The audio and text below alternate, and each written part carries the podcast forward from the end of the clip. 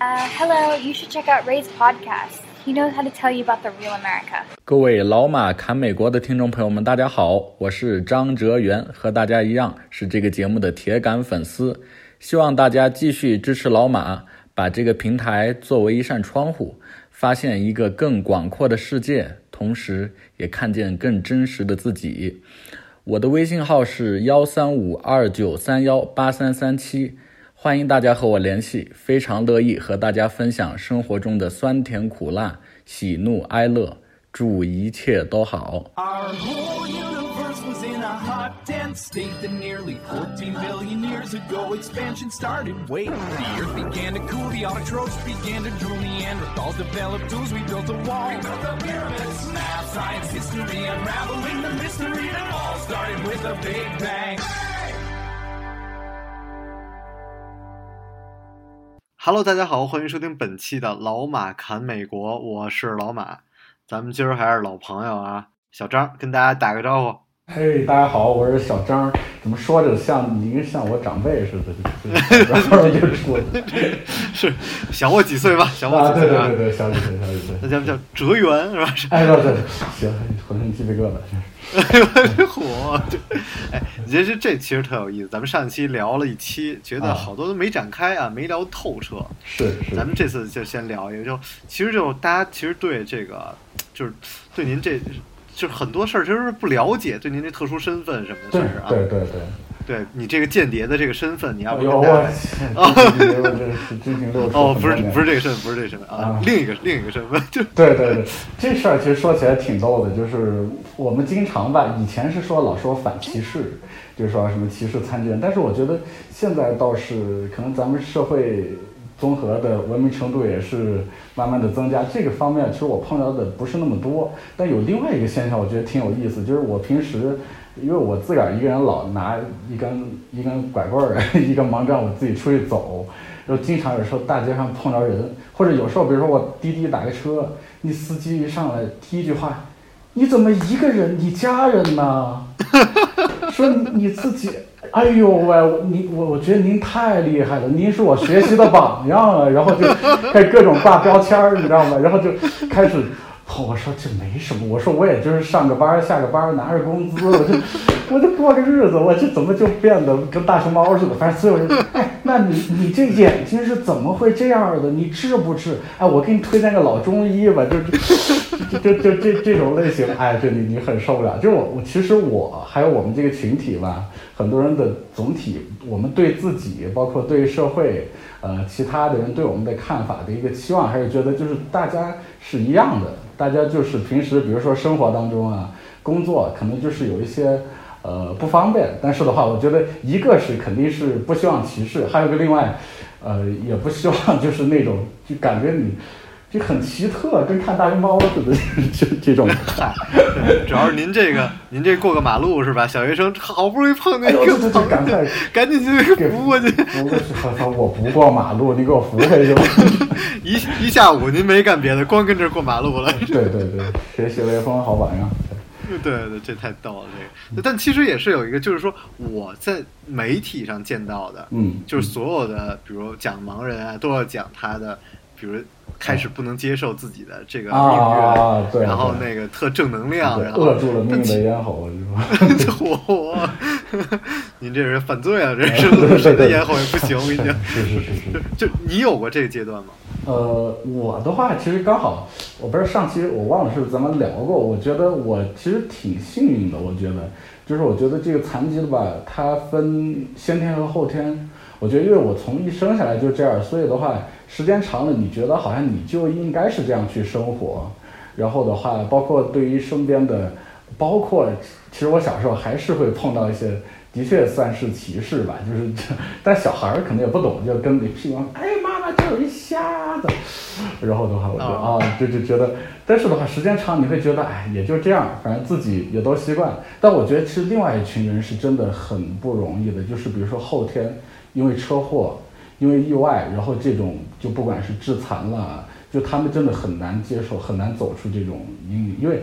你要是原本有一个东西再把你拿走的话，这个的确是很困难。而对于我这种的话，我就从小到大都这样，然后我经常开玩笑，我说你现在突然让我能看到了，我可能还不习惯。对，对，但其实我觉得这是有希望的，就是我觉得就是有很多科技是可以，就是就是说我看国外的介绍，就是说未来就不会让你说再去眼球怎么去去治，而是直接通过脑电波，对对对然后就让你可以可以看到就就好了，对因为因为包括有一个什么势力啊，我突然忘了，就国内。嗯他那个就是一直就说挺严重的，就没有办法治。但其实到美国就是一眼镜儿的事儿，啊，戴了眼镜哦就色哦色盲，就是他那个色颜几个颜色看分辨不出来。对然后就你戴上那个眼镜之后，一下就看出来了。然后就后来后来他们就特想把那个引进回国啊，可能现在应估计应该已经引进了。就是所以很多东西科技应该未来会有一些对对对，这个肯定会，而且我也很坚信会，而且的话，可能反正我觉得我这辈子肯定能看到那天的，对能赶上能赶上。对，能赶上。但是现在就是还有一个问题，就是成本的问题。现在国内呃，国外的确是我平时有时候在国外一些网网站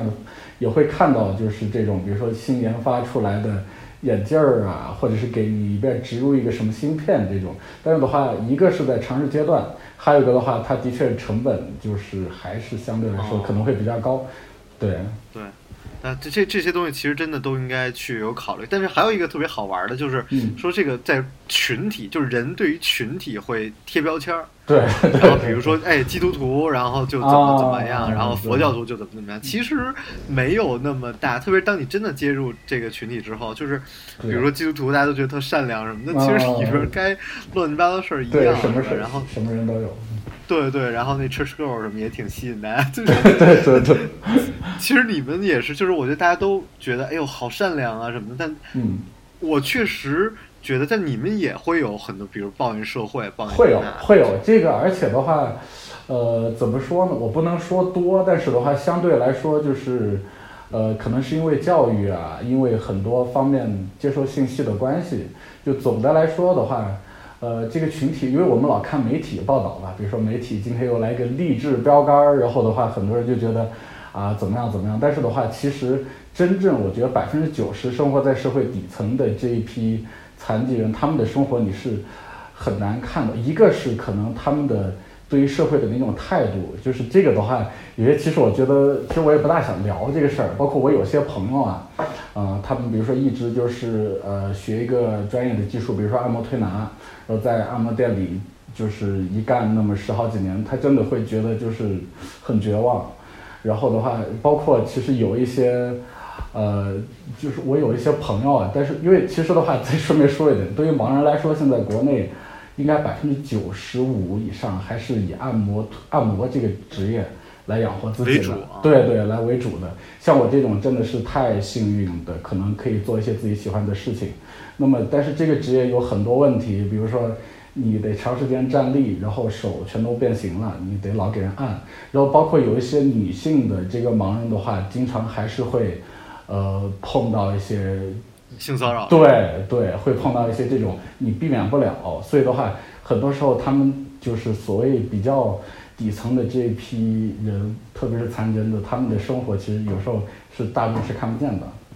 记得一一年啊、当时跟着艺术团巡演了，就是上一次咱们说过那么多地方，然后我当时其实心里也有一些小变化，一个是觉得这个日程安排实在太紧，呃，觉得自己有点喘不过气了，还有一个的话，觉得自己专业还是需要，还是能继续往上走，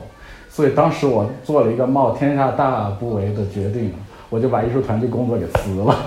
啊，您就是就您一个小提琴，您还给辞了？对，一二年，然后我当时就给团里递了一封辞职信，然后我就走了，然后当时被家里那个给骂了，然后这是疯了，就说这疯了，你这世界各地到处跑，住五星级你不住，然后你怎么着？我说跑去音乐学院旁边，我租了一地下室，然后就在那儿去跟音乐，因为我考上学是上不了的，然后去跟音乐学院里的老师教授学琴，然后这样，然后当时就是在那儿。也看了很多，就是刚才说的那种。其实每年真的，你得知道，学艺术来考学的这批人真的是太多，而且很多家里是父母至少有一个辞了工作陪着来，就是专门为了孩子以后能走出这条路来。但是的话，真的能出来，就咱不说成名成家，就能找着个工作都很少。学艺术、学音乐，我现在就是我现在这年纪接触的很多就是。就是我觉得父很多父母还是在经历这一些，就这些都是我小的时候已经经历了，对对对过了二十年还在经历这些，对，然后我就觉得太不聪明了。然后包括我这些嗯身边这些海归啊，就是学歌剧的也好啊，对对对，你哪儿有地儿唱歌剧去？全都是找一个培训机构就教小教孩教教小唱歌这孩。然后有些大部分还改行了，就做别的事儿。对，然后那个包括学画画的就更是了。哎呦，当年考那个央美多难啊！对对对我身边现在就是同事什么，包括朋友什么的，嗯这这么多认识学画画的，好一点的去画画，然后做平面设，计，做设计的对设计比较多，对，哎呦，这真是就是艺术这条路，我觉得真的是太难走。太难了。而且我前两天去一我的老师家吧，然后他也算 是反正这个圈子内的泰山北斗的那种，呃，就是他真的我他就是哎，人家七十多岁的一老人了，然后跟我那儿喝着茶，然后跟我说说志远，我跟你说啊，我觉得音乐这个东西我搞了一辈子。我觉得还是把它当个爱好是最好的。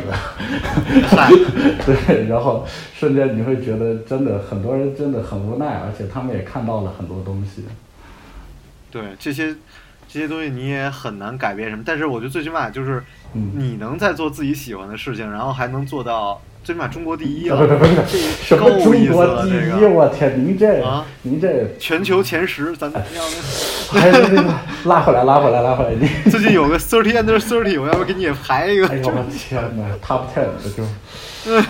对对对，哎咱们聊点那个，咱们再聊点这个精神层面的。我啊个人其实是特别喜欢聊精神层面，因为我觉得嗯这个世界。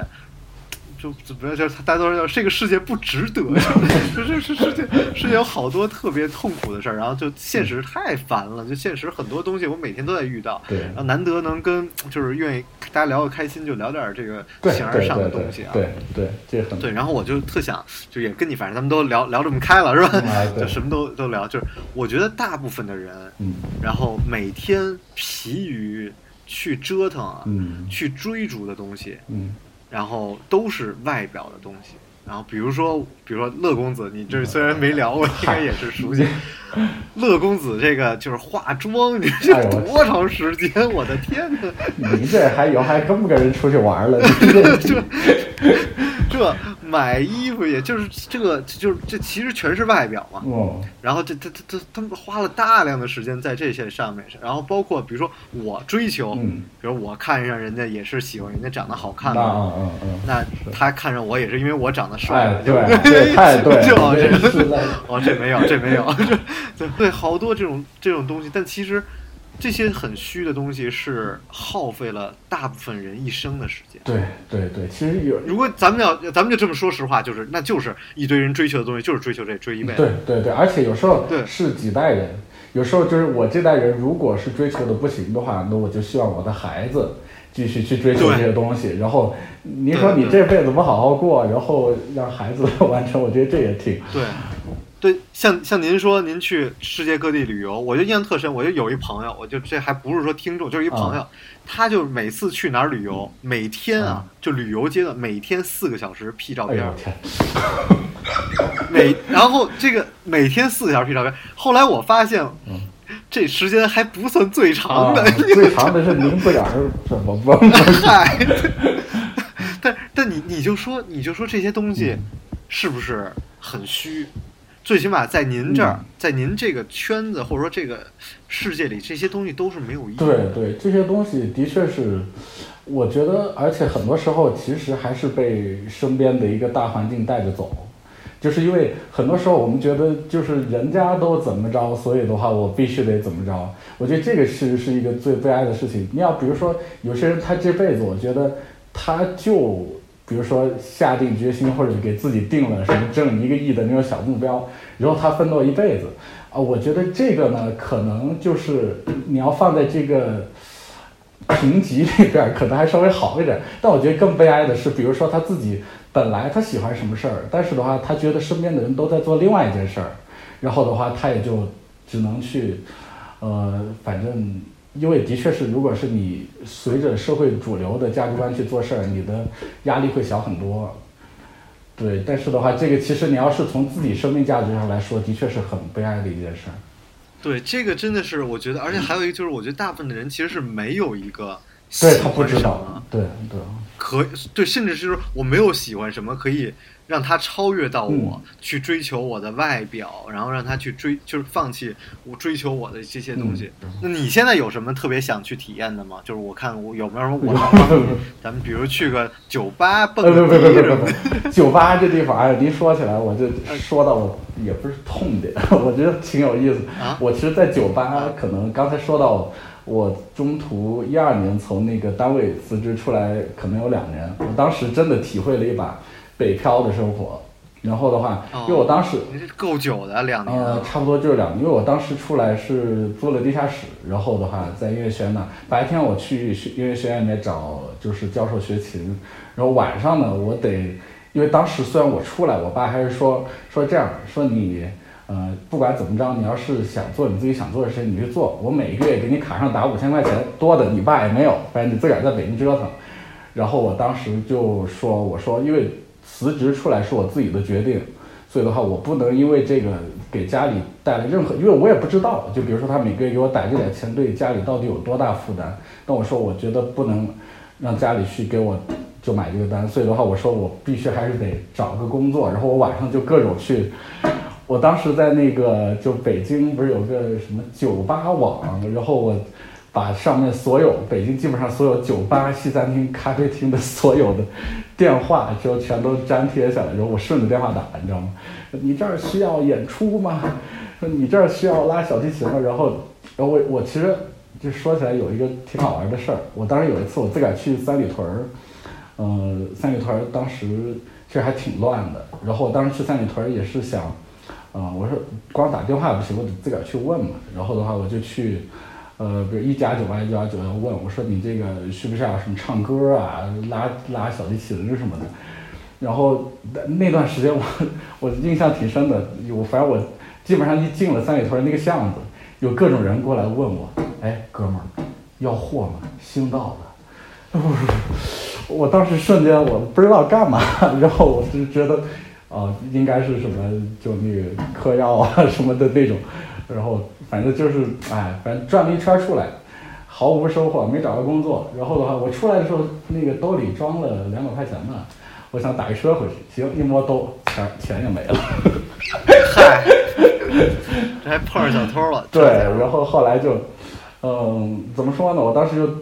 去我那个拿着那个盲杖，我们猫到旁边三里屯那巷口，那有一个公交车站，我摸到公交车站那儿，然后在那个就是他们等车那个椅子上，我一坐下来，我当时真的是觉得人生很绝望，你知道吗？就是觉得，哎呀，就是反正回也回不去了，怎么办？也是自己对，就就就是有挺好的工对，作，也就是自己。做但。是后来也就是，反正阿 Q 今日想想，他们反正，哎呦，就是那个谁说的，人生能有几回二，何不潇洒二一回？就是。然后当时想想，哎，也就这么着了。所以的话，我就是怎么说回来，就是经历这个事儿，真的当时可能会觉得挺的，但是我觉得现在回想起来，我觉得这个真的是很有意思的，就你真的能体会到。你不管就是碰到绝境的时候啊，你当时是一个什么样的反应？对你后来有去酒吧演出吗？有，后来我找到了一个在西直门儿，西直门儿就是动物园旁边那儿，以前有一个叫海帆音乐会所，现在没有了。我觉得我也是碰上贵人，然后，呃，因为我知道他们那个音乐会所的老板叫杨帆，是现在已经去世了，是中国手风琴界的大咖，就是的确也是手风琴演奏家。然后我就说不行，我得去。然后我去了以后，那 儿等了他好几天，因为他刚好出国演出了。后来回来，那个老师也特别逗，然后过来，能喝酒吗？我说一点儿吧，还行。然后喝了几杯，把琴拉拉我听听，然后 把琴拿出来拉给他听听。他说行，他说但是我跟你说，你的琴声里边太单纯了，没有生活。然后的话，说你就你就在我这儿干，然后的话每周一到周五上我这儿来，然后的话每天晚上两百块钱。哎，我说得，终于找着一工作了。然后我就在那儿，其实还还还挺久的，还待了挺久的。一直在北京待了两年以后，然后二零一四年不是有个什么 CCTV，就中央电视台钢琴小提琴大赛，然后说去试试吧，反正这几年也在学。然后就去了，去了，当时反正心态也还是还行，我觉得反正也没人认识我的，反正就，然后没想到就半决赛半决赛结束以后，我的分儿也是一直是排第一的，然后的话，然后一直进了前十。然后进了前六，我就心态有点不对，就开始有点服了，你知道吗？就觉得，哎，我这次应该是冲着那第一去的。然后最高分嘛。对，但是完了，然后前六六进三的时候，然后我那个演奏的时候出了点小纰漏，然后我下台了，我说得 没了。然后的话，最后就没进前三。然后后来这这比赛我觉得也挺有意思。然后这次比赛完了以后呢，其实还是家人。觉得你整天在外面瞎折腾，家人不放心。我说行吧，然后刚好那段时间艺术团，然后也有人联系我说，我说行，那我还是回去吧。然后后来，对，这就一四年，我又回到了我的老东家，然后中国残疾艺术团这几年就，反正平时排练，然后的话国内国外都有演出，这个，对。你你们你你参加那个比赛就是什么人都有都有都我，然后您还能拿一个全国前六啊？对。还，那您可以啊，那您这个反正也就也就也就这样吧，反正 当时怎么没有说很多报道什么或者火一把也没有没有，当时我好多朋友也就说啊，说你刚好你说你这是一亮点，你得各种炒作吧。后来我想想，哎呀也算了，反正我觉得我当时去参加这比赛，其实也就是一个是想证明一下自己，然后的话一个也是，呃，其实主要还是。觉得想自己，因为你知道搞艺术的人有时候还是有那个轴劲儿，就是觉得你我学了那么多东西，我至少得证明一下。然后的话觉得哎也还也不亏，这几年在外边反正自个儿，然后各种风餐露宿，然后去学琴，我觉得也值了，然后就行了。后面也没想太多，对。